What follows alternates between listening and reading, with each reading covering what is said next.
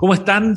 Es viernes 20 de mayo de 2022 y estamos en una nueva edición de nuestro podcast eh, constituyente. Ya en un momento muy especial, eh, el viernes pasado, la edición del viernes pasado, la convención aún no terminaba su trabajo, ahora terminó su trabajo el día eh, sábado y por lo tanto ya estamos con un texto, un borrador de texto disponible eh, para poder mirar, para poder leer eh, y al cual supuestamente ya no se le puede agregar nada más. Por eso que en la edición de hoy día de nuestro podcast con Marcela Cubillos, como siempre, y Germán Concha, yo les quiero pedir, Marcela y Germán, algo bien especial. Si ustedes tuviesen que elegir tres cosas, para que sea bien simple, tres elementos que ustedes destacarían, tres cosas a las cuales le pondrían bandera amarilla, bandera roja, eh, tres cosas que, tuviesen que explicarle eh, de manera muy simple a las personas que a ustedes les, parece que hay que llamar la atención sobre este texto de 499 artículos que ya están disponibles, cuáles serían aquellos, no importa que se repitan, ¿ah? eh, porque eso significaría algo también. Así es que, Marcela Cubillos, adelante. Bueno, em, si tuviera que elegir tres cosas o áreas de, temas en las que em, yo creo que hay que ponerle una, bandera roja, eh, primero, el tema, a mí el tema de los privilegios para los representantes de la agenda indigenista, que altera y atenta contra un principio que es fundamental en una democracia, que es la igualdad ante la ley. O sea, que los chilenos entiendan que hay privilegios que ellos no van a tener pero que sí los van a tener los representantes de las agendas indigenistas. Por ejemplo, todo este tema eh, tiene una propiedad con especial protección, eh, tienen cupos asegurados en todos los órganos de la administración del Estado, sean o no sean de elección popular, o sea, el chileno no indígena va a tener que competir para llegar a esos cargos con su antecedente, etcétera. Eh, bueno, los representantes indígenas tienen sus cupos asegurados. Vemos que, por ejemplo, solo los representantes de pueblos indígenas tienen la garantía para abrir y crear proyecto educativo. El resto de los chilenos no quedó con esa, con esa garantía. Eh, entonces, siento que acá, ¿para qué decir todo el tema de las autonomías territoriales indígenas, de la justicia eh, diferenciada, una justicia propia? O sea, creo que todo lo que fue la agenda indigenista en esta constitución es muy grave porque altera el principio fundamental de una democracia que es la igualdad ante la ley. Entonces, aquí hay privilegios para un grupo eh, y que el resto de los chilenos no va a tener.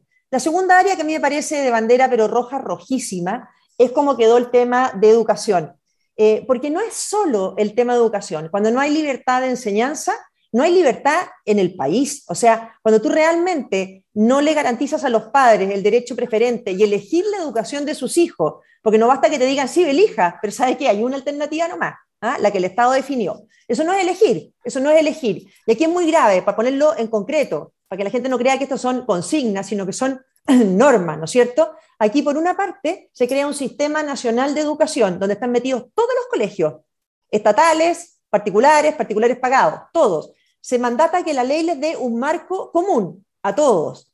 Y además se dice que el financiamiento público el Estado lo debe garantizar solo para las instituciones estatales. O sea, se acaba el financiamiento público para los particulares subvencionados, que es a donde va la gran mayoría de los niños en Chile, y también quedan, ¿no es cierto?, si uno se aplica esa norma, más del 80% de los jóvenes estudia en educación superior en instituciones no estatales, que tampoco tienen entonces garantizadas ayudas públicas eh, con esta norma del financiamiento. Entonces, aquí yo siento que esta norma en materia de educación es donde más se patenta que esto no es una constitución destinada a que todos quepamos adentro, sin un programa político del Frente Amplio y del Partido Comunista, porque dicen incluso que tiene que la calidad es la que ellos definen, que la libertad de cátedras para seguir los principios que ellos definieron en esta constitución, o sea, si tú tienes otros principios, no, piensa que ponen a los profesores y le garantizan estabilidad a los profesores que trabajan en establecimientos estatales y no condicionada al desempeño, a nada. Entonces, aquí es donde uno dice, plasmaron su programa de gobierno, bueno, en toda la constitución, pero aquí muy especialmente. Y para cerrar, yo creo que lo otro, la que uno le pone eh, una luz muy roja porque define todo el proceso, es la falta de contrapesos políticos. Eh, yo me encuentro con gente que te dice, bueno, pero la ley lo define. Sí, claro, pero no es la ley en los términos actuales. Es la ley simple de un Congreso unicameral plurinacional. Por lo tanto, que parte con 17 o 18, ¿no es cierto?, escaños reservados. O sea, la misma convención en manera de funcionamiento permanente y por mayoría simple hasta para las cosas más importantes. Nombramiento de Contralor. Nombramiento de Contralor por mayoría de, esa, de eso. O sea, se acaba esto que son un quórum más alto para que tenga que haber acuerdo. O sea, la coalición que se lleva la mayoría del Congreso y probablemente el presidente elige que lo fiscaliza, elige todo. Entonces, esta falta de contrapeso creo que es una, em, como, como, alguien nos decía, ¿no es cierto?, una bomba de tiempo metida dentro de la, de la democracia. Germán Concha, ¿cuáles son tus tres elegidos de, norma elegida o, ámbito o zona, lo que tú quieras? Hola, ¿cómo están? A ver, yo hablaría como de ejes conceptuales que cruzan la Constitución. Me quedaría con tres como ideas gruesas que cruzan la Constitución y que se, el, borrador de Constitución, digamos, y que se manifiestan en, distintas, en distintos aspectos. La primera, esta idea de la plurinacionalidad, que es un eje conceptual que me parece que lo que hace es desarmar el país más que armarlo.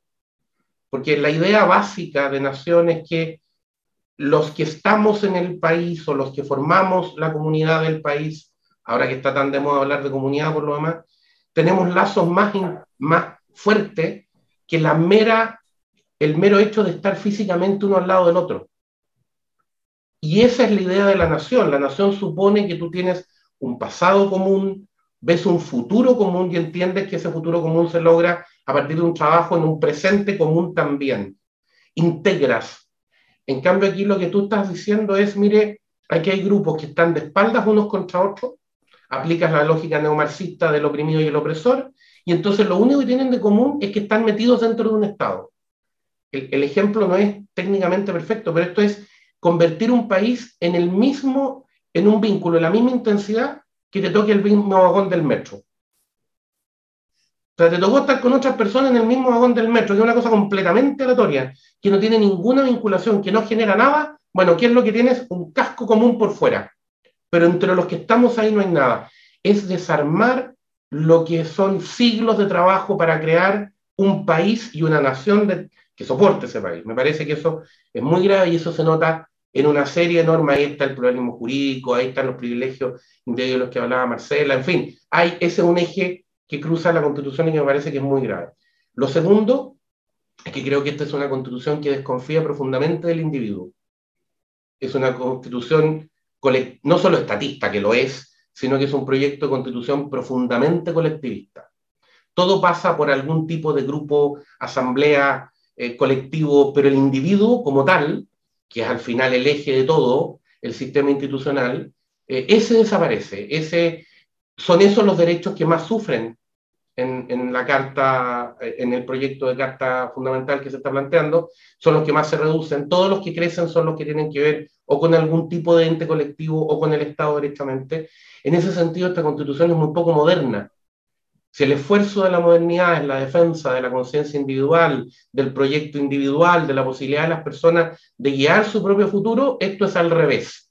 Usted tiene capacidad siempre que hay un colectivo que lo respalda, hay un grupo que esté con usted, pero sus ideas y el hecho de no entender que el, principio individual tiene que ver con cómo me relaciono con los demás. Si aquí hay, hay detrás una lógica absurda, que es decir, cuando defiendo al individuo mato la posibilidad de relacionarse con los demás. No, señores, al revés. Es entender que los grupos, que las asociaciones surgen precisamente porque son personas las que se reúnen. Pero las personas están primero. Aquí lo que tú estás haciendo es decir que el Estado y los colectivos van primero y por lo tanto las personas terminan estando al servicio de eso. Y lo tercero, yo diría que es un democratismo eh, exagerado y por lo tanto muy desnaturalizado que apunta al final a una dictadura de la mayoría simple, entonces la mayoría simple puede hacer lo que quiera, porque la mayoría simple se entiende a sí misma no solo como un mecanismo para resolver alguna diferencia, sino que además como dotada de superioridad moral. La mayoría simple tiene razón moral, es lo correcto, y además dotada de superioridad eh, cognitiva, digamos, acierta siempre. Eh, esos son errores gravísimos, han llevado la experiencia occidental eh, en esa línea ha llevado a, situaciones muy graves, basta mirar la Revolución Francesa eh, y el terror, y eso es la aplicación de ese criterio, digamos, y, hay muchos más ejemplos en ese sentido, pero eso explica eh, la eliminación del Senado, de un Senado de verdad, no esta Cámara eh, de mentira, digamos, que trata de hacer algo parecido, no, del Senado de verdad, los problemas con el Poder Judicial, los problemas con un Poder Judicial de verdad, no una comisión dependiente de la Asamblea, los problemas con un Banco Central autónomo, etcétera. Porque en el fondo lo que hay es una línea gruesa, que es democratismo o asambleísmo, y que apunta necesariamente a la tiranía de una mayoría que, contrariamente a lo que la gente cree, que asocia las dictaduras o las tiranías a algo que hace una sola persona, aquí estás demostrando que lo que se busca es la dictadura de la mayoría simple. El que tenga la mayoría va a tener la llave para hacer todo lo que quiera. Ojo que además dejaste el sistema electoral sujeto a la mayoría simple. Entonces el que gana la primera elección puede hacer lo que se hizo en Venezuela, que es poner las reglas para que nunca más pierdas. Y va a ser todo muy legítimo, porque no pusiste ningún contrapeso. Y te vas a asegurar de que la primera elección valga para todas las demás.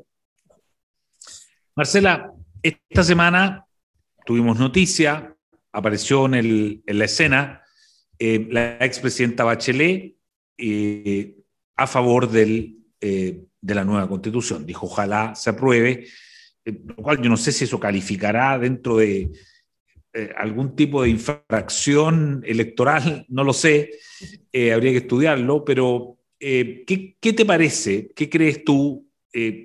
¿Influye, no influye, mueve la aguja, está bien, está mal la aparición de la expresidenta Bachelet? Yo creo que tiene todo el derecho a, plantear su, opinión. Creo, creo que además no es muy sorpresiva, ¿no es cierto? Porque de hecho el Partido Socialista eh, al final se alineó con el Frente Amplio y el Partido Comunista en sacar este, este texto. Por lo tanto, la representa, por así decirlo. Eh, muchas de las cosas que hemos hablado están en, más bien en su programa del segundo gobierno, eh, aunque este texto no tiene nada que ver con su proyecto de reforma constitucional, ¿no es cierto? Eh, pero no sorprende su opinión. Yo lo que, lo que creo, yo creo que la opinión de políticos como ella a esta altura no mueven votos. Lo que sí hace, en lo que tiene efecto, yo creo que por eso lo hace, es inhibir a otras figuras de ese mundo a plantearse en una posición distinta, ¿no es cierto? O sea, creo que Bachelet le hace imposible a Ricardo Lago tener una posición distinta en relación al plebiscito. Eh, entonces, lo que hace, yo creo, y por eso lo hace tan tempranamente, es rayar la cancha para que el resto de las figuras políticas de ese mundo de izquierda eh, no se den el lujo a lo mejor de tener una opinión distinta que la de ella. Yo creo que en eso hace un rayado de cancha muy fuerte a los políticos de su, de su sector. Entonces creo que ahí es donde tiene una influencia más que eh, electoralmente en, en, el voto. O sea, contribuye al alineamiento de toda la izquierda con una posición única, aunque habíamos visto, ¿no es cierto?, a personas que se manifestaban en general más bien críticas al proyecto que ha salido, eh, yo creo que lo que hace eh, Bachelet es no dejarles margen. En, concreto, yo veo muy difícil que, el expresidente Ricardo Lago pueda tener una posición distinta respecto al plebiscito que la que ya manifiesta hoy día eh, Michelle Bachelet, aunque haya tenido él unas opiniones diferentes en los días pasados. Claro, que él, de hecho, eh, eh, corrige al propio presidente Boric y le dice, esto no es la constitución de los cuatro generales, esta constitución lleva mi firma, ¿no? La, actual efectivamente ahí había jugado un rol bien relevante. Germán, una cosa, pero una cosa corta, yo creo que el, peligro que hay en esto es el tema de, eh, hoy día está el, aprobar para reformar, ¿te fijas? O sea, están todos diciendo, no, bueno, aprobamos y después se mejora, después se cambia. lo peligroso que es eso, porque en el fondo, aquí de nuevo lo que estamos hablando, ¿no es cierto? Estas cosas que se empiezan a implementar de manera automática, las leyes son por, por un simple, eh, no te van a permitir reformarla de manera, el proceso de reforma tiene una cantidad de, de plebiscitos, de, de, una cantidad de dinámicas distintas, eh, no es tan fácil cuando estás cambiando la estructura de poder. Y cuando además tuviste dos tercios que estuvieron de acuerdo en este texto, ¿por qué no vas a tener el 50% de acuerdo en este? En otro, te fijas en cosas que para implementar esto. Entonces, creo que ahí hay un engaño y hay de nuevo una anestesia que es bien delicada. Germán, tu posición sobre la presidenta Bachelet. Mira, me pasan dos cosas con la declaración. La primera es que me llama la atención eh, porque si no recuerdo mal, ella dice algo así como que había que aprobar porque el proceso había sido muy bonito. Sí. Eh, ya, debo declarar que tengo una diferencia estética profunda con la presidenta, porque de bonito no le encuentro nada, la verdad. O sea, un proceso lleno de funas, de violencia, eh, un proceso en que no se canta la canción nacional, en que no se reciben a las demás autoridades. Se vota en la ducha.